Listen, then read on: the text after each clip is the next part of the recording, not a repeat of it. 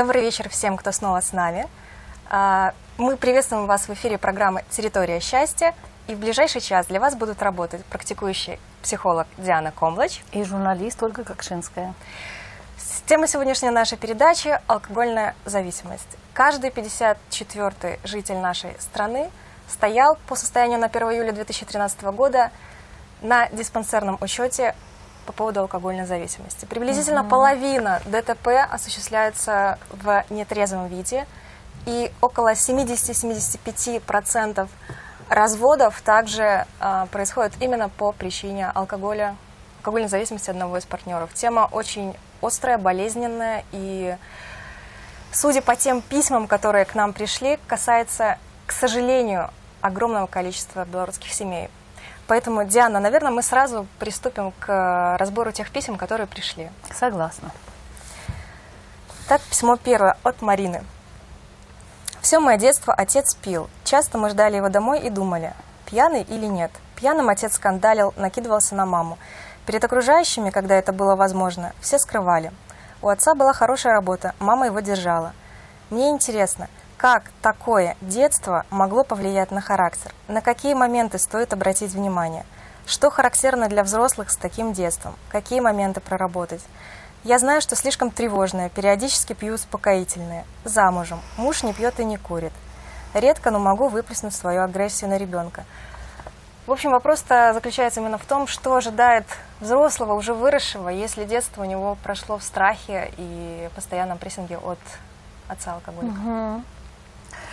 Угу.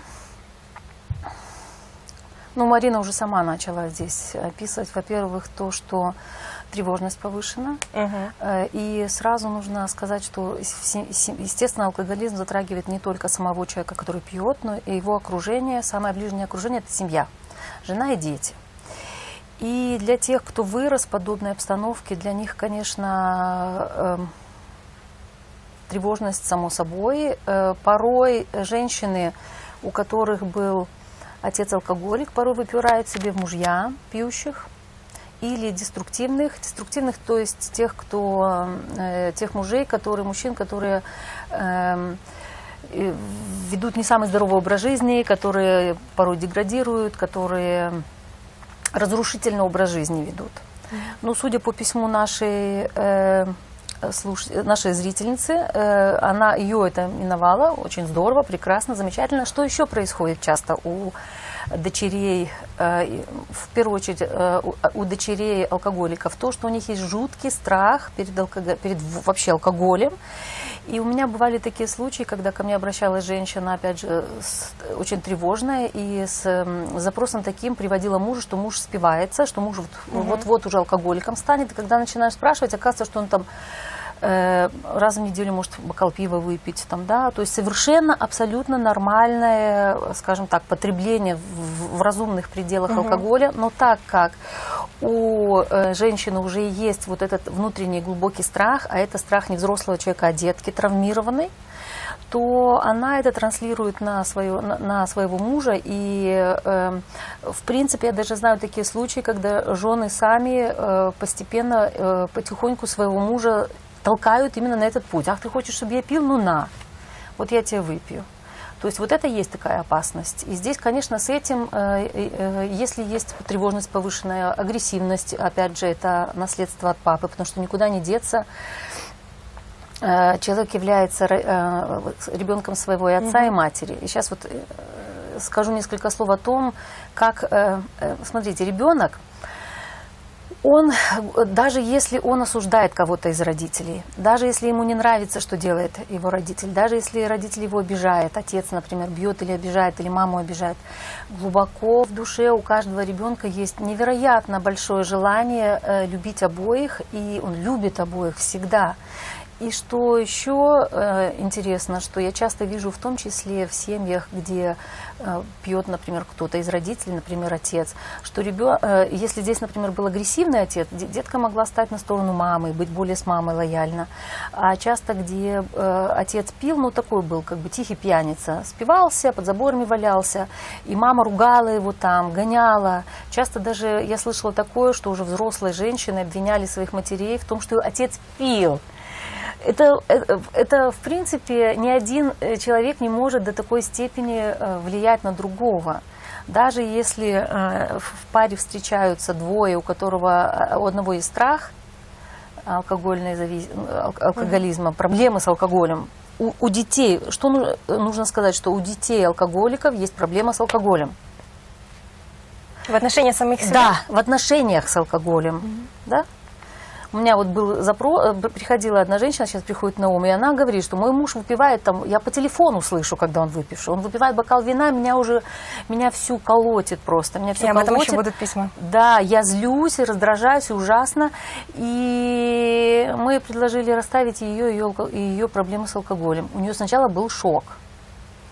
Она, она говорит, так, стоп, не, не у меня, у меня же ничего нет. У него муж абсолютно нормальный, адекватный, бизнесом занимается человек, да, но как только он выпивает бокал шампанского или вина, она хмелеет, она это сразу же просекает и сразу его начинает гнобить, пилить, и у него агрессия просыпается против него. И действительно потом для нее было огромным шоком сначала, а потом открытием, что проблема с алкоголем у нее. То есть вот у детей отвечая на вопрос Марины, э, она уже описала то, что тревожность, само собой, это всегда э, э, тревожность, агрессия часто. И агрессия, она идет в том числе это такая смесь. Вообще вот, если говорить о семьях и в которых есть алкогольная зависимость, и если говорить о людях, которые вы, выросли в этой атмосфере, угу. там, конечно, целая термоядерная смесь. Потому что, с одной стороны, э, сочувствие, жалость к маме, с другой стороны, в любом случае у ребенка есть в душе любовь к отцу, и тяга к отцу, и желание, чтобы он изменился. И там вот настолько, это настолько э, такое смешение различных чувств, дальше эм, часто встречается стыд, когда особенно был подростком, э, девушка была подростком, а отец пил там где-нибудь, э, шел пьяный домой, и стыд за него. Потом злость, агрессия, но за всем этим глубоко все равно стоит любовь. И все равно стоит желание и тоска по отцу, и тоска потому, что его не хватает.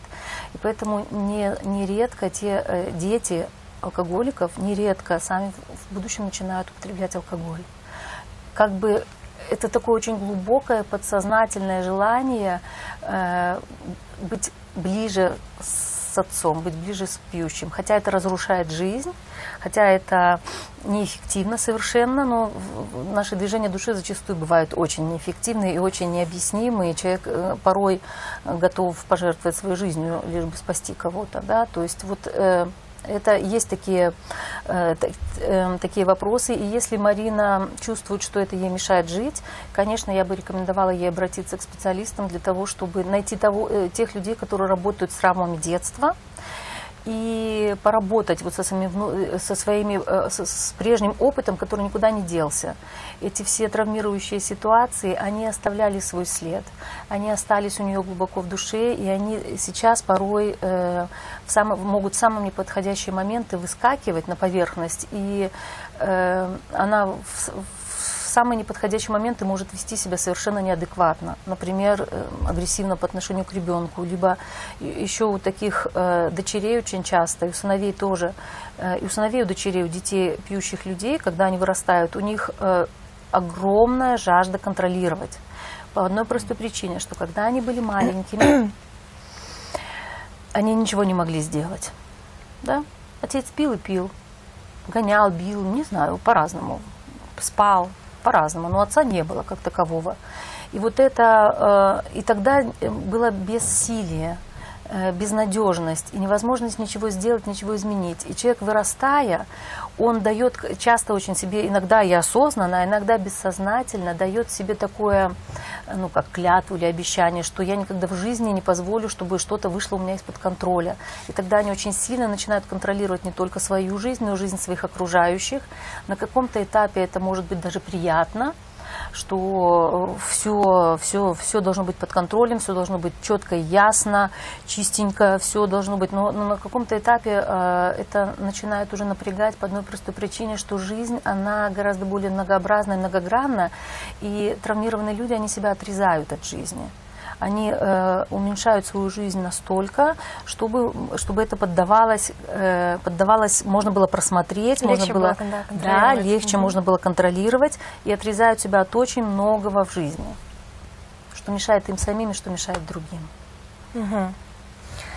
Э, Мы тогда... Травмированная детка никуда не делась. Она живет в душе, глубоко в душе, и эти, и эти последствия оказывают влияние на жизнь. И с этим нужно разбираться. Можно. Я, я никогда не говорю слово нужно по одной простой причине, что каждый человек имеет сам хозяин своей жизни и сам решает, как ему жить. Некоторые люди выбирают, что мне так комфортнее, мне так удобнее. У меня есть одна пара семейная, у знакомая. У него очень, он очень рано потерял свою маму, и у него была мачеха, которая его третировала там голодом, морила и так далее. То есть он, он тоже пережил много всего в детстве. А его супруга, у нее вот как раз была та ситуация, когда отец бил, гонял вокруг дома, и они настолько, они живут прекрасно. Они вместе, но они ни разу не ездили в отпуск, они постоянно, вот это люди, которые живут постоянно на стреме. А это забирает очень много сил.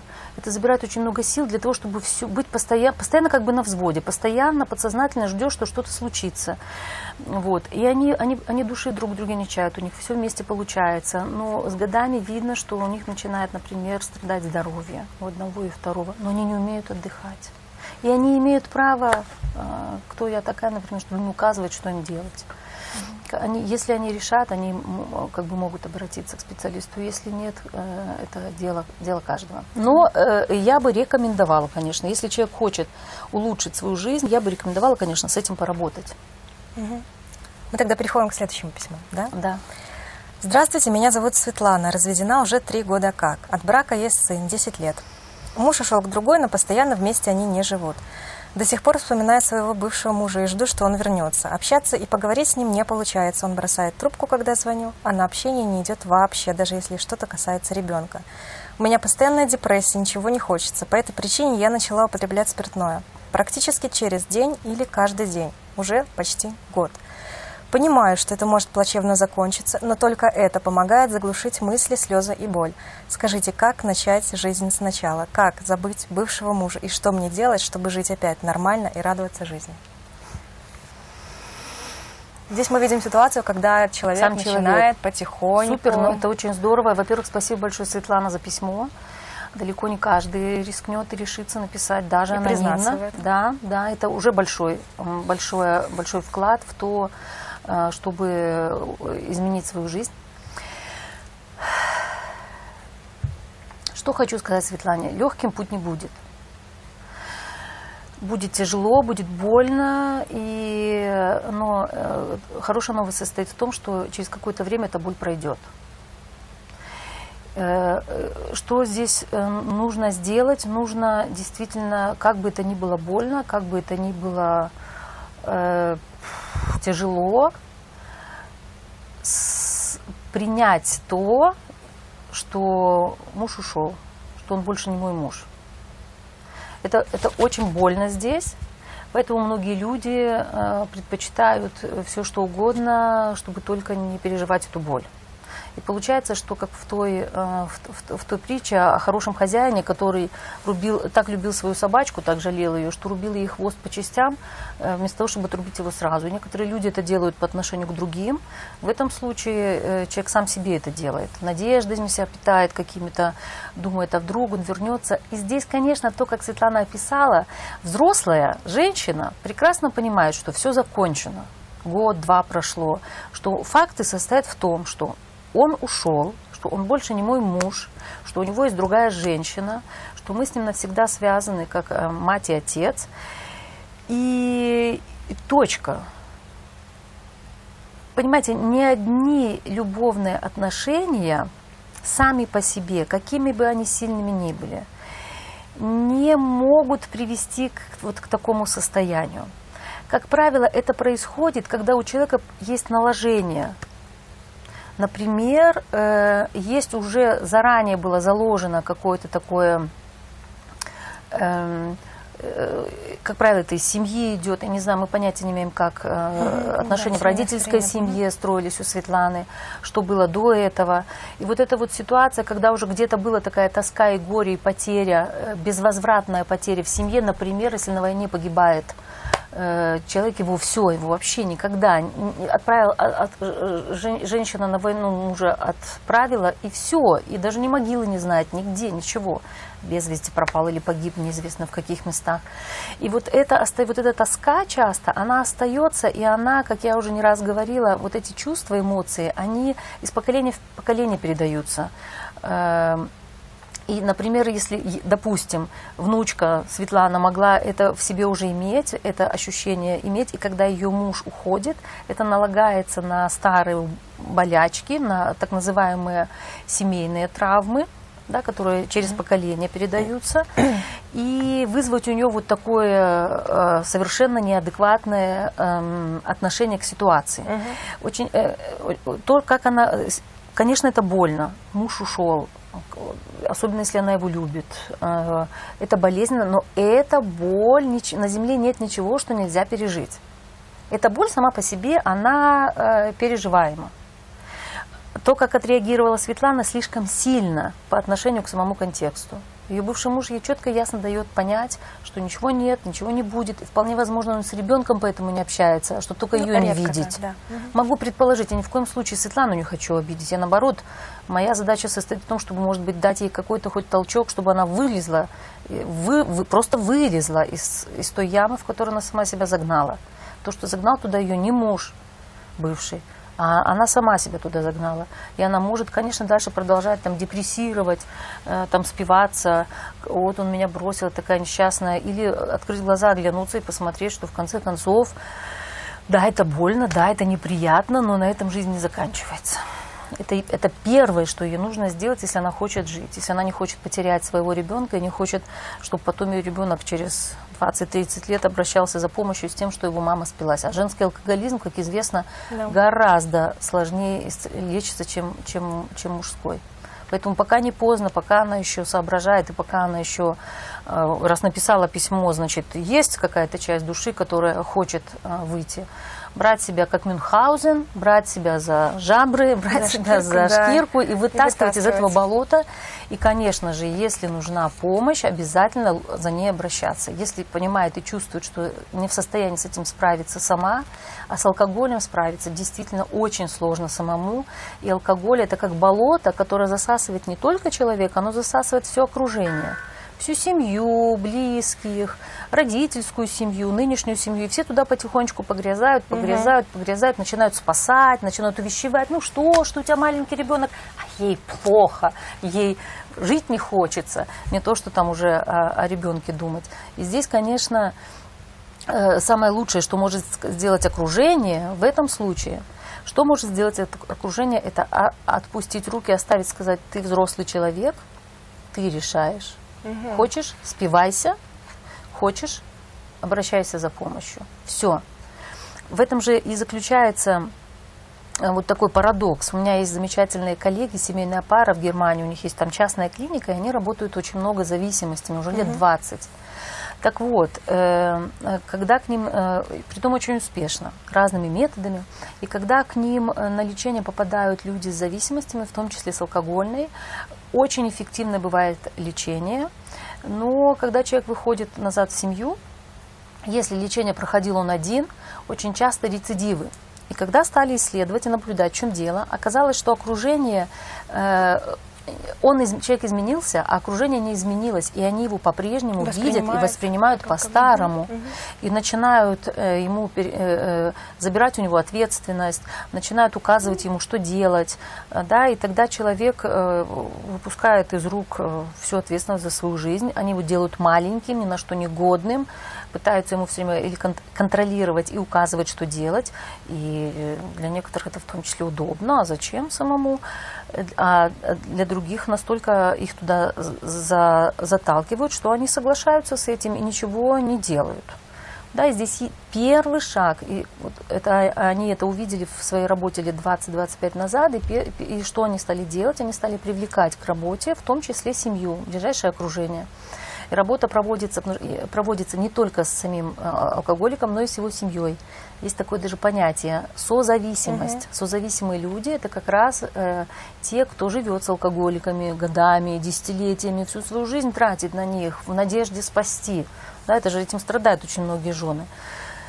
алкоголиков. Но он же, он же хороший, только когда напьется, и бьет меня по морде. А так, же- я слышала это не раз. А так, ну он же хороший, он же когда трезвый, он хороший. А трезвый бывает два раза в неделю, например. Да? Вот. Поэтому здесь первое, что нужно сделать, отпустить свои рученьки, сказать, хочешь спиваться, спивайся. Если нужна будет помощь, приходи, поможем. Там, к специалисту отправить финансово там, или как угодно. Поможем, чем сможем, поможем, но первый шаг должен, инициатива должна исходить от самого человека. То есть правильно ли я понимаю, что не нужно оставаться с алкоголиком рядом в попытке, в надежде, точнее, что он исправится и что-то поменяет? Правильно. Это самое последнее, что нужно делать. Можно дать человеку шанс, если ты видишь, что твой близкий начинает пить, спиваться. Можно дать ему шанс, но четкий и ясный. Особенно в случае вот с зависимостью с алкогольным. Здесь нужно быть настолько четким, ясным и последовательным. Как бы жена не любила своего мужа, нужно ему четко и ясно сказать, что, милый мой, я вижу, что э, мне не нравится, что с тобой происходит, что ты там каждый день приходишь пьяный, либо там каждый день по полбутылки водки выпиваешь, либо запои, ведь есть же разный алкоголизм, да, есть постоянно уходит человек туда постепенно, а есть то, что три месяца не пьет, а потом неделя запоя. И все, человек ушел с капельницами. Это тоже алкоголизм. И, кстати сказать, за алкоголизмом стоит не что иное, как медленное самоубийство. Это уход в смерть. Это уход в смерть, и и это, конечно, очень сильно связано и с семьей, с семейным фоном, и с родительской семьей, и с теми историями, с теми событиями, которые происходили раньше. Поэтому и работать нужно, и, и исцеление возможно, э, настоящее, на самом деле, э, то, чтобы человек исцелился от этого недуга, возможно только с привлечением, в том числе э, э, в такой в комплексной работе. Работа не только с самим симптомом, с ними, с его проблемой, но и с тем, какие истории были в семье, что повлияло на это, что, какой он груз на себе несет. Это, как правило, тяжелая судьба, это, как правило, груз.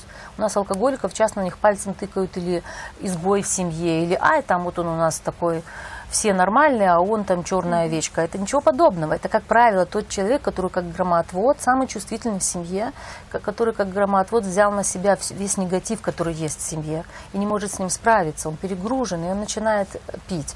Но э, здесь, вот видите, здесь очень важно такое понимание. С одной стороны, понимание, что стоит за этим, что не просто он такой там, тупой, чтобы свою жизнь, извините за такое грубое слово, чтобы свою жизнь там уничтожать, что это такая тяга, она очень сильная, она очень мощная, и нужно понимать, что один на один с ней не справиться, но с другой стороны нужно ему сказать четко и ясно, что, милый мой, мы видим, что с тобой что-то не так, и жена может сказать мужу, я вижу, что э, мне совершенно не нравится эта ситуация, что ты спиваешься, ты уже здесь в запоях, я раз, два, я дам, могу тебе дать шанс один-два, но э, я не буду тянуть это дальше, вот, и мне э, я люблю тебя, например, я хочу быть с тобой, Мгм. но я настаиваю на том, чтобы ты обратился за помощью. В этом случае я с тобой останусь. Не за ручку его брать и водить куда-то. Я не могу ничего сделать. Ничего подобного, только ты можешь. Никто же ру- руку твою не подносит к тебе, к, к рту, ты подносишь. И ты можешь пойти к, к специалистам. Даже если хочешь, я могу тебе найти там телефоны и так далее. Вот разграничивать очень четко. Но пойти туда должен ты, звонить должен ты, записываться должен ты. Что бы это ни было. Вот. Созависимость это тоже очень большая тема, она просто идет рука об руку с алкогольной зависимостью. Это те женщины, которые всю свою жизнь тратят на безнадежную э, борьбу с э, зеленым змеем, и это безнадежно, они проигрывают. И цена за это не что иное, как их собственная жизнь их реализация, их жизнь. То есть они как бы всю свою жизнь тратят на то, чтобы мужа либо в попытках вытащить, у кого не получается, либо те, кто как-то вытащил из этого болота мужа, держит его как бы на себе, что только он туда не ушел. Держит, держит, вот он сухой, там держится, и они считают дни, сколько он сухой, вместо того, чтобы сказать ему, слушай, милый, очень хорошо, я тебя люблю, я готова быть с тобой, но ты сам о себе позаботься. А я подумаю, хочу я быть с тобой или нет. Мгм. А, переходим к следующему письму. Да. Спасибо. А, пишет нам Анастасия. Добрый день, спасибо вам за вашу работу. Смотрю программы часто, напишу впервые. Мой отец алкоголик. Он уходит в запой на одну-две недели и в это время совершенно теряет нормальный облик и часто работу. Потом может не пить месяц-два, и все повторяется снова. Проблему свою не признает. Лечиться отказывается. Мама всю жизнь пытается его спасти. Я знаю, что это сложная ситуация. Скорее всего, помочь ему никто не в силах, кроме него самого. Мы с сестрой и мамой очень тяжело переживаем его запои. Я злюсь на него и обижаюсь. И потом, когда он возвращается в семью и нормальное состояние, мне нелегко простить его и общаться, как ни в чем не бывало. Его никогда нет рядом, когда мне нужна поддержка или помощь. Очень не хватает мне отца при его наличии. Хочу задать несколько вопросов. Как мне справиться с обидой и злостью на отца во время запоев? И как вести себя с ним после? Мне очень сложно, как ни в чем не бывало, радоваться его возвращению в наш мир. И второе, как побороть свой страх, что в моей семье все повторится. А, я боюсь, э, что мой мужчина со временем тоже станет алкоголиком. Мне очень страшно, если он выпивает. Я понимаю, речь, наверное, идет Да. это как раз-таки там о бокале Как пива раз, или... как раз вот Мгм. такой, да даже рюмка водки вызывает, это же не, Да, не да, да. смертельная рюмка водки, но она у женщин вызывает вот такой жуткий страх. Мгм. Стоит ли ограничивать, так, стоит ли контролировать самой своего мужчину и ограничивать его от спиртного? Или все же это его решение, и при желании он все равно будет пить столько, сколько захочет? Заранее благодарю, Анастасия. Замечательные письма мы сегодня получаем, Да, очень да, да, живые и злободневные. Начнем с, последних вопросов, Мгм. с конца. Я уже говорила, еще раз повторюсь, э, контролировать вообще не имеет никакого смысла. Это может, наоборот, вызывать либо агрессию, а вот, либо, э, либо непонимание и э, может вообще разрушить отношения полностью. Мгм. И совершенно правильно Анастасия говорит, что никакой контроль не поможет. Если человек, э, если человек хочет выпить, он найдет, где это сделать и с кем это сделать, и еще наоборот будет в пику делать. И, и это, вот это письмо как раз из той же серии, которая я говорила. Проблемы с алкоголем не у мужчины, Анастасия, а у нее самой. И, конечно, с этими проблемами нужно работать. И самой справиться с этим гора очень сложно. Потому что представьте себе, что э, э, э, детство и становление – это очень важный этап в жизни. И когда он проходил в ситуации, когда в семье пьющий отец, это, это наложило очень сильный, большой след на, на характер человека на его состояние. И, конечно, здесь я рекомендовала бы Анастасии обратиться лучше всего за помощью и с этим проработать, с ее проблемами с алкоголем. Вот. Что делать с отцом? С отцом, Как не обижаться? что значит обижаться, не обижаться? Кто мы вообще такие, чтобы обижаться или не обижаться на своих родителей? С отцом есть одна единственная возможность. Это то, о чем я тоже вначале упоминала, что как бы мы ни злились, как бы э, человек не злился на своего пьющего родителя, глубоко в душе есть э, тайное желание, чтобы он изменился и чтобы наконец-то пришел тот папочка, которого я так люблю и который будет любить меня и который будет, будет, будет дарить мне тепло. И вот это детское очень чувство. Это очень глубокое детское чувство, и, конечно же, здесь придется Анастасии попрощаться, во-первых, с любой иллюзией того, что отец изменится когда-нибудь. Это первое, с чего нужно начинать. Мы, никак, конечно же, никогда не знаем, как сложится будущее. Но первое, что нужно сделать окружению, и Насте я могу посоветовать, это сказать своему отцу в душе, что ты такой, какой ты есть. Да, мой отец алкоголик, и теперь я э, соглашаюсь с этим, принимаю это так, как есть, и я сдаюсь и перестаю бороться, перестаю... То, что злость – это тоже вид борьбы. Да, я отпускаю тебя, папа, куда бы тебя ни тянуло. Я в расстановках порой ставлю пью алкоголика, и за ним ставлю его судьбу, его алкоголизм. И это очень важный такой элемент, который может, который помогает человеку отделиться и действительно увидеть, что это судьба моего отца, и что я ничем не могу тебе помочь, папа.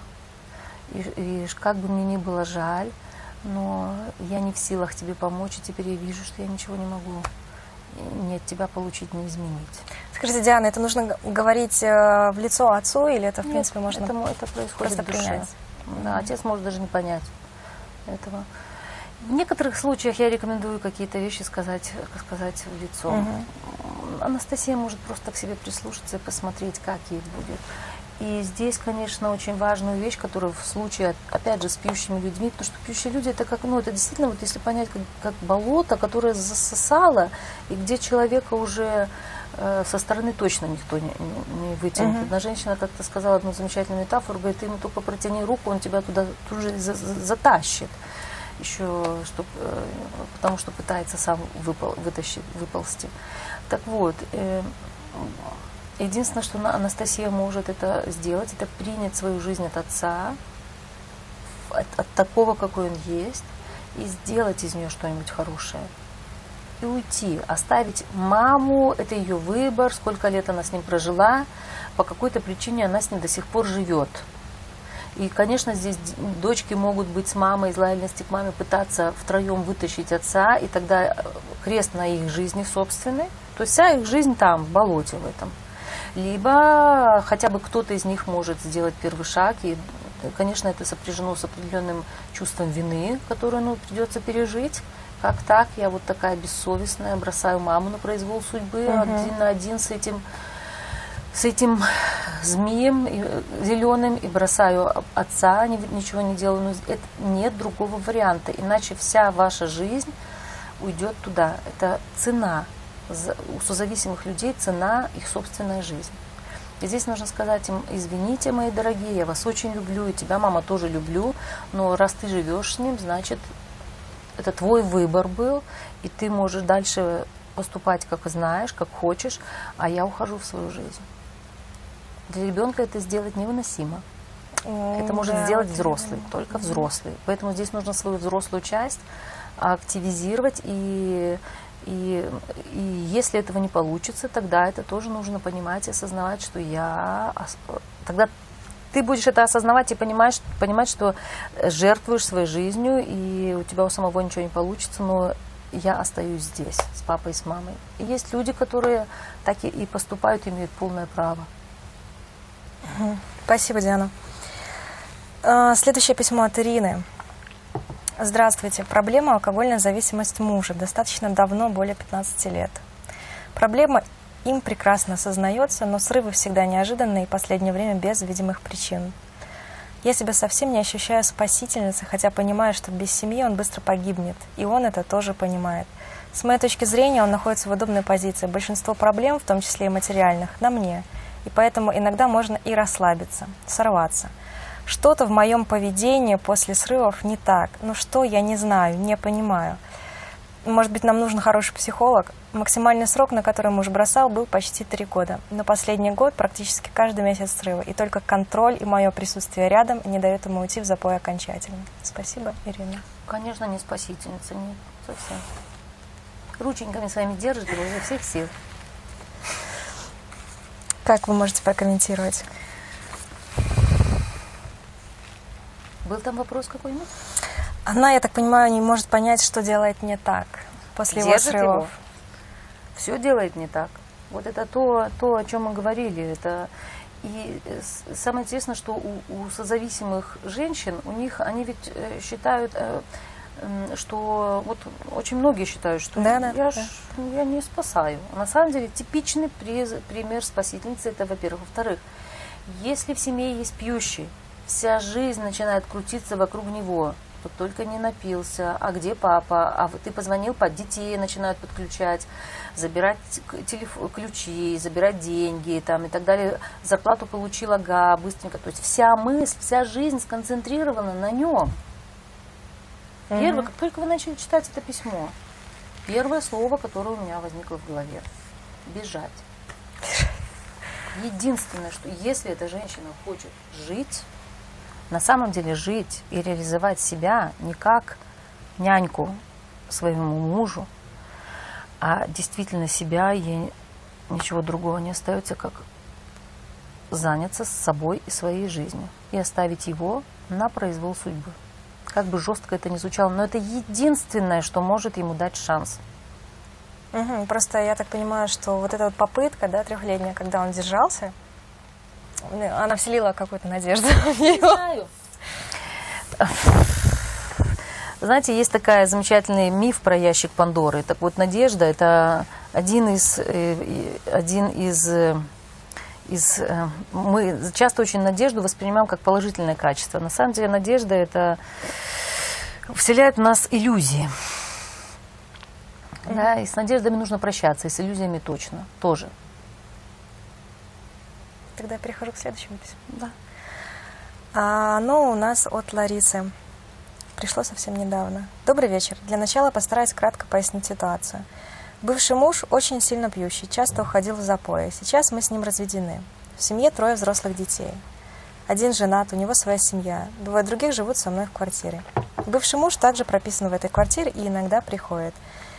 И этот приход не всегда заканчивается миром. Иногда даже доходит дело до драк.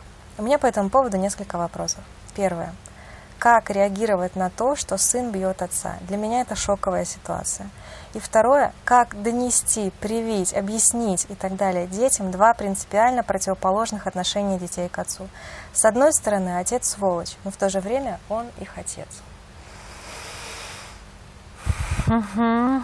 Вот это тоже очень такая важная, крайне важная тема. Ну, во-первых, Что может сделать слабая женщина, когда двое мужчин дерутся? Ничего. Влезет, еще больше получит. Я думаю, наверное, она сама. Единственное, что она может сделать, это она может поговорить со своим, разговаривать со своим сыном, как-то объяснять ему со своей стороны. Вот. И, в общем-то, это два взрослых человека.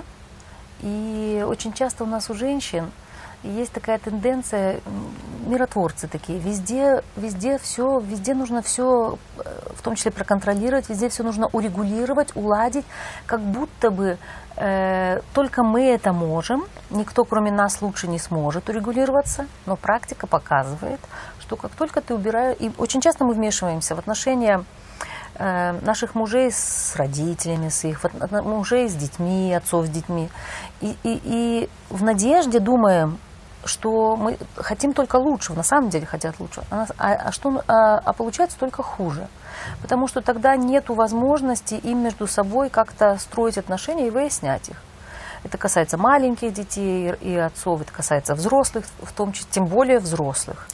Здесь нужно просто умывать руки, уходить, сказать одному и сказать второму, вы два взрослых человека, вы отец и сын, и это ваши отношения, и вы должны сами их как-то регулировать. Угу. Если они не умеют никак иначе, э, получается драка иногда. Но чем больше она будет туда вла- влезать, влазить, тем больше, э, тем меньше есть шансов, что они вообще смогут как-то между собой э, договориться и наладить эти отношения. Не влазить вообще не нужно. Не нужно. Это их отношения. Если они дошли до такой ужасной степени, что отец, сын бьет отца, не знаю по какой причине, то ли потому что буянит или еще что-то, да, э, это отец сам до этого дошел, в том числе. Да? Угу. Это одно. По поводу второго вопроса, такой очень важный вопрос. Действительно, ведь с одной стороны, э, пьющие люди порой бьют своих окружающих, либо выносят из дому все. Либо даже если э, не буянят, даже если они тихие алкоголики, уходят в запои, и это забирает очень много и материальных сил, и энергетических сил, и вся семья все равно вокруг этого, да, все на стреме постоянно живут. И это, конечно же, забирает очень много сил, и э, дети как бы имеют право злиться на своего родителя. С другой стороны, этот человек дал жизнь. Ни один другой человек, два, есть два человека на земле, мама и папа, которые дали жизнь. И жизнь настолько велика, это настолько ценный подарок, что э, ни с чем не сравним. И поэтому здесь единственным вариантом остается, конечно, матери э, самой, самой женщине, как бы тяжело ей, возможно, ни было, просто так не разводится же, да, значит, уже дошло до ручки. Э, как бы тяжело ей ни было э, в отношениях со своим бывшим мужем, во-первых, внутри у себя навести лад и порядок с ним, и вспомнить все то хорошее, что было. Было ведь не только плохое. Есть одна такая хорошая формула, что было много хорошего у нас, было много плохого, что мы с тобой прожили столько-то лет. Для себя в душе вспомнить, что самое лучшее, что мы сделали, это наши трое детей – если бы не было этого пьющего человека, не было бы никогда этих детей. И ну, все осталось в прошлом, и что у тебя свой путь, у меня свой. но ты, мы навсегда останемся связаны как мать и отец для этих детей, и ты лучший отец для них. Именно такой, какой ты есть. Точка. Лучше не значит идеальный. Да? Лучший означает правильный, тот, кто им нужен. Потому что это означает, что без тебя не было бы их. И это правда. И точно так же можно детям объяснить, что да, я прекрасно понимаю ваши чувства, что он порой был несправедлив к вам, что его не было рядом, что, возможно, он бил вас, что, возможно, он издевался над вами, либо он бил меня, либо он был в запоях, и когда он нужен был, его не было рядом. И вы имеете право злиться за это на него, с одной стороны. Но вы выросли. Как бы то ни было, вы выросли.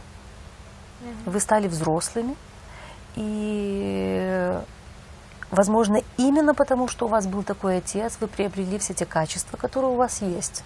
Выживание. Да, ведь те дети, которые выросли в семье с трудными родителями, в трудных условиях, у них э, очень мощные есть э, механизмы выживания в том числе. И сесть и действительно, может быть, вспомнить, что такого, э, чему они научились. Помогать другим, сочувствовать. Многие есть. И это в том числе в профессиональном плане э, некоторые из э, э, сложных э, э, черт, которые которым пришлось, которым пришлось э, научиться маленьким детям, они могут помочь в будущем, в том числе в профессиональном плане. Но да, он не идеальный отец, да, он порой обижал вас, но он такой, какой он есть. И другого у вас никогда не будет. И это не значит, что вам нужно одобрять все его поступки. Это значит одно, что для детей есть один возможный вариант сказать, я соглашаюсь с тобой таким, какой ты есть. Ты лучший отец для меня, такой, какой ты есть, а я для тебя лучшая дочь или лучший сын, даже если иногда буду давать тебе отпор и буду, не буду тебе поднимать, помогать и поднимать тебя, когда ты валяешься под забором, а пройду мимо. Сам вставай. В этом плане, понимаете, вот здесь вот очень важно вот это, что сам вставай. И это, конечно, требует определенного навыка, это требует мужества, это требует другого взгляда вообще на ситуацию. Мгм. Да? Что справиться, что да, мой отец такой, какой он есть, мой отец пьющий. Это ведь тоже очень важный момент самому себе признаться и сказать, что мой отец алкоголик. Я дочь или я сын алкоголика. И сесть задуматься. Да, он был не самым лучшим отцом в мире, и порой я его ненавидела и желала ему смерти. Но он лучший отец для меня. Здесь очень важно не скатываться ни в одну, ни в другую сторону. Не в сторону слишком излишней жалости, но и не в сторону гнобления слишком сильного. Признание фактов, что да, порой я стыдилась тебя, порой ненавидела тебя и думала, лучше бы ты умер, чем был такой. Это правда, это возникают мысли. Но ты лучший отец для меня, такой, какой ты есть. И я соглашаюсь с тобой таким. Спасибо, Диана. Например, да, да. Например, если отец пьющий бил, сказать, ты бил меня, и ты не имел права так поступать со мной. Это было жестоко. И эту ответственность я оставляю тебе. И принимаю свою жизнь от тебя. Вот это крайне важный момент. Я принимаю свою жизнь от тебя и возвращаю ответственность за, за твои поступки тебе. Точка. И последний вопрос, который идет непосредственно по алкогольной зависимости у нас. В одно предложение Мгм. от Юрия. Мгм. Разве существует реальный выход из ситуации, если больной этого не желает и не признает себя алкоголиком? Не, не- не- выход есть, смотря для кого. Для, пью, для того, кто не при- пьет и не признает себя алкоголиком, выход тоже есть, спиваться дальше. Мгм. Для его семьи выход есть, сказать «до свидания». Все, умыть руки. Для жены есть выход, сказать ему «милый мой, мы с тобой провели какую-то часть жизни вместе, было много всего хорошего, было плохое, я ухожу». Мгм. Точка. Бежать бегом. Если рядом с вами живет пьющий человек, тем более, если он, если он готов что-то с этим делать, понимает, тогда можно ему дать шанс. И сам пусть идет и занимается этим. С пьющими очень важно, чтобы они сами что-то делали. Сами. У меня, если консультация, у меня, если работает, я работаю с зависимыми людьми, если они пропускают консультацию, они ее стопроцентно оплачивают. По одной простой причине, для них это крайне важно. Мгм. Все, я отношусь к ним серьезно. К ним нужно относиться серьезно, и только они могут что-то сделать. Для детей выход один сказать то, что я только что говорила. Да, я принимаю свою жизнь от тебя, но я не могу отдать тебе свою жизнь. Я ее принимаю, и я проживу ее с радостью, с удовольствием, и таким образом и пойду чуть дальше, чем ты. Позволю себе то, чего не позволил себе ты, папа. То есть жить Да. И жить Выход нормально. есть. Да. Жить. С удовольствием. Не выживать, а жить с удовольствием. Выживать они научились с, рядом с таким папой. Спасибо ему за это. Можно научиться жить. Я убеждена и утверждаю, что это возможно. Научиться жить. Для этого придется приложить усилия, много усилий, почистить хвосты, свой собственный травме- травматичный опыт детства почистить и пойти дальше в свою жизнь. Замечательно, Диана, спасибо огромное. Это действительно очень интересные, важные и такие знания, которые не сразу легко осмыслить целиком. У нас остается 10 минут до конца эфира. Может быть, мы тогда ответим на те вопросы, которые не относятся к теме алкогольной зависимости, но тоже волнуют зрителей. Согласна. Что успеем? Что успеем, да. М, Такая ситуация. Подскажите, как мама может помочь шестилетнему сыну быть увереннее в себе? Ситуация такая. Папа не родной, с родным отцом ребенок не знаком, поскольку тот не проявляет желания инициативы к общению. Есть младшая сестренка, 4 года. Сын самый спокойный в семье. Остальные все мама, папа, сестра, ярко выраженные лидеры. В спорных ситуациях и воспитании часто используем моральное давление и повышение голоса, даже маленькая дочка. Сын в эти моменты больше всех расстраивается, всех жалеет почти всегда первый выступает и подчиняется. А, Я слышала мнение психотерапевта Ковалева, что с полутора года до шести лет у ребенка должны быть налажены отношения с отцом, чтобы он, повзрослев, стал лидером. Но в силу характера папа часто неосознанно подавляет ребенка, хотя и проводит с ним много времени, много разговаривает и пытается быть мягче. В детском саду ребенок боится обращаться за помощью к воспитателям, боится дать сдачу, терпит до последнего.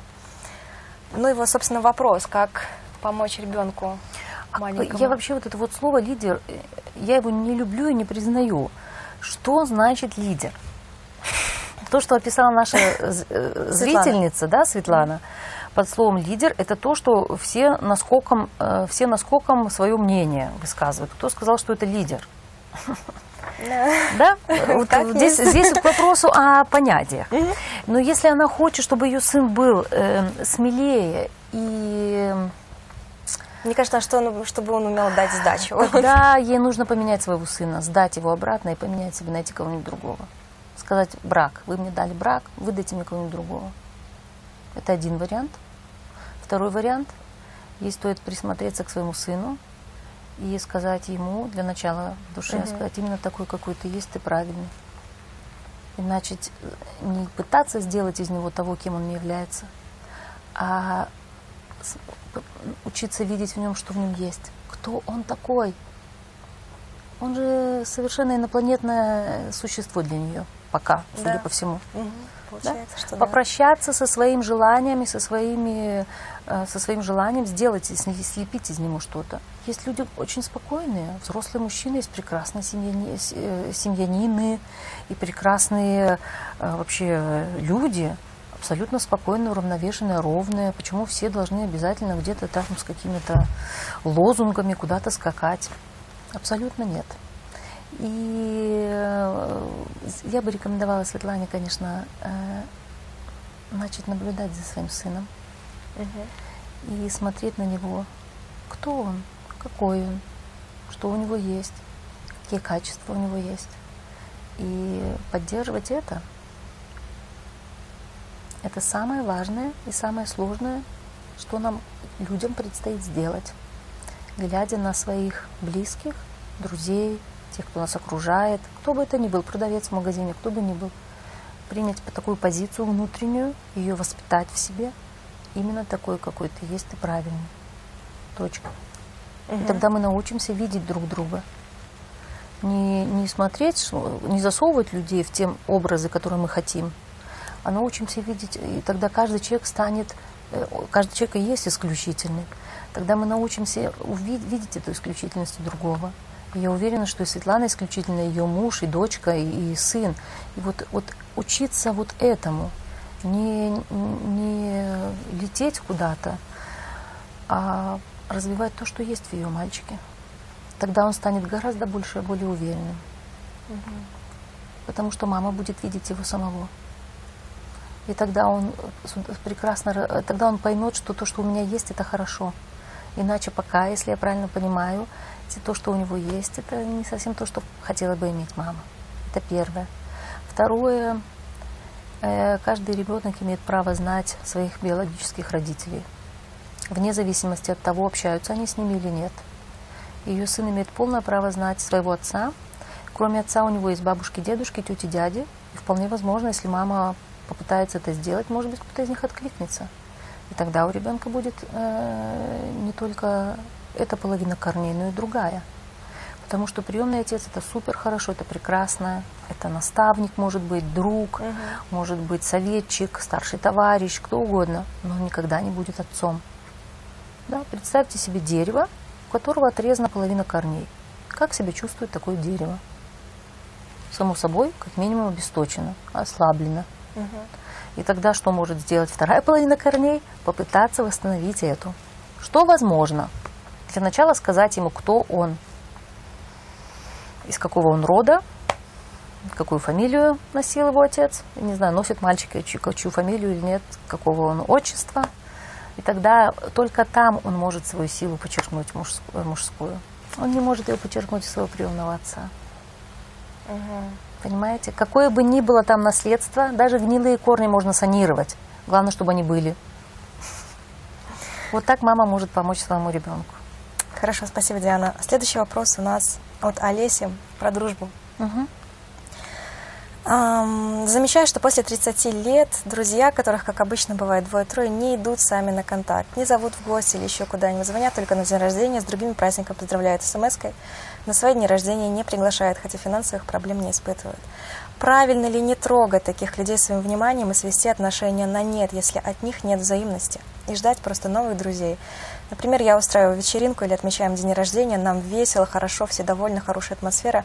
На утро я отправляю смс что все было здорово, давайте чаще общаться, спасибо за компанию.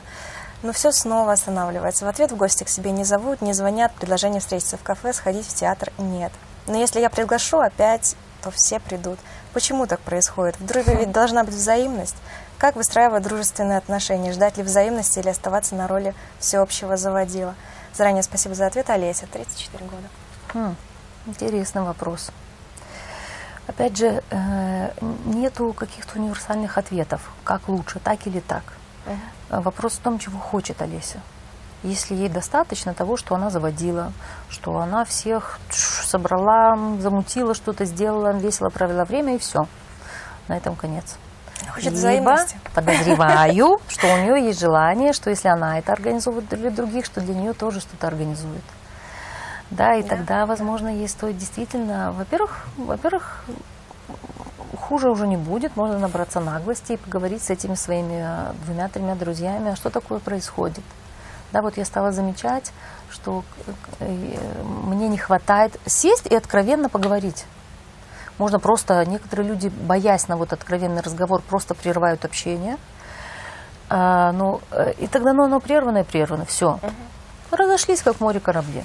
Либо можно, если есть кто-то из тех, с кем она общается, кого она ценит и с кем бы она хотела продолжать дружить, просто э, вызвать на откровенный разговор и сказать, что ты знаешь, я заметила в, последнее, заметила в последнее время то, что она нам написала что когда я устраиваю вечеринки, все очень весело и хорошо, но я не знаю, мне дискомфортно, ты меня ни в гости не приглашаешь, ни как-то не, не реагируешь на мои, э, на мои э, к тебе обращения.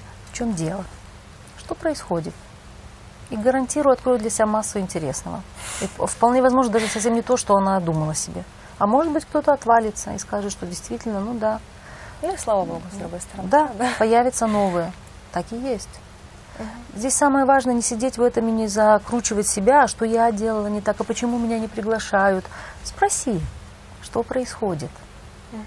Да? Почему ты не идешь на контакт? Вполне возможно, у другого человека сейчас такая ситуация в жизни, что он сам какой-нибудь там, я не знаю, в депрессии или еще в чем-нибудь. Спросить нужно, спрашивать нужно. Из этого, исходя из этого уже решить, стоит нам дальше поддерживать общение или нет. Или выразить свое пожелание, сказать, что, ты знаешь, вот я устраиваю такие вечеринки, ну, вот устраиваю какие-то, приглашаю в гости, и мне, конечно, очень хотелось бы, чтобы меня приглашали. Хуже не будет, это точно. Хорошо, спасибо. И последний вопрос. Я думаю, что время у нас еще остается. А, Здравствуйте, Диана. Спасибо вам за такие нужные нам советы.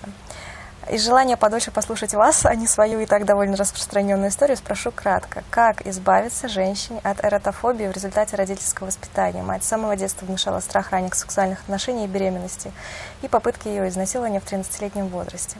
Дарья. Я бы рекомендовала Дарье обратиться за помощью к специалисту. Сам не, сама она с этим не справится, потому что это опять же, если, опять же, если мама ее либо была изнасилована, либо были попытки изнасилования Я так понимаю, речь идет о самой Дарье. э, в 13 лет. Э, да, она говорит о женщине, как избавиться от женщин, то есть она как бы о себе Ну, рассказывает даже лица. если, не, не знаю, я так поняла, по-разному можно понять. Если у самого человека были попытки изнасилования, это травма. И тр- травма, психологическая травма, это, э, это реакция организма. Когда мы из функционирования в живом режиме вдруг становимся, э, сжимается организм, это на физиологическом уровне происходит, на то, чтобы выживать только. Идет функционирование выживания. И здесь самому не справиться с этим. Есть техники, которые помогают это сделать. Если э, эта попытка изнасилования была со стороны мамы, это тоже никуда не девается. Оно, оно как бы передается на генном фур- уровне. Информация записывается и передается дальше. Это плохая новость. Хорошая новость состоит в том, что ее можно переписывать. И здесь тоже лучше всего обратиться к специалисту. С этим можно работать. Это не смертельно и не конец света. Мгм. Хорошо. Спасибо, Диана, огромное за эфир. Я напоминаю, что в студии сегодня для вас работали практикующий психолог Диана Комлач. И журналистка Ольга Кокшинская. А, Будьте счастливы, пусть все у вас будет хорошо. До встречи в следующем эфире. До свидания.